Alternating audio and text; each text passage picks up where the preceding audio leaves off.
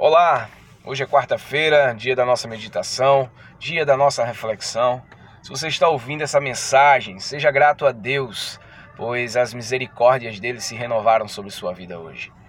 No dia de hoje eu gostaria de compartilhar com você um texto que encontra-se em Salmo 22, o versículo 6 que diz: Todos zombam de mim e me desprezam. Sabe, nós estamos vivendo um, um momento no qual Muitas vezes temos desprezado quem é Jesus e o que ele fez por nós. Nesse salmo, ele, antes da vinda de Cristo como homem, ele já remetia aquilo que iria acontecer.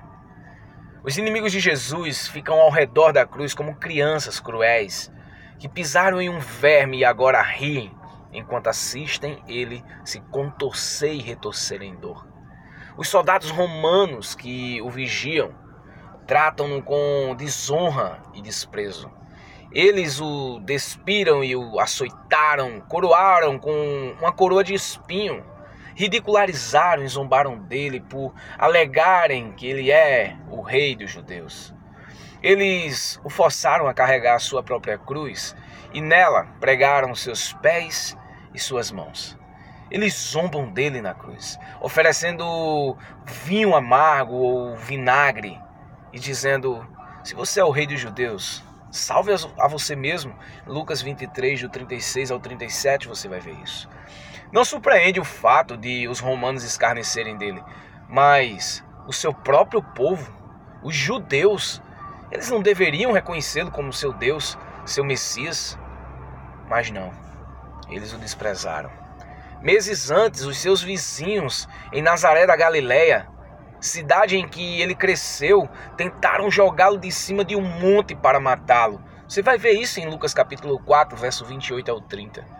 Depois, judeus em Jerusalém tentaram apedrejá-lo.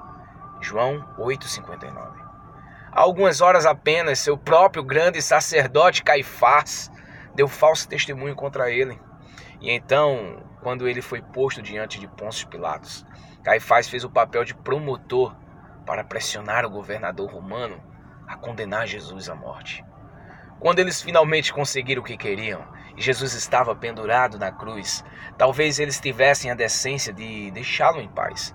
Mas não.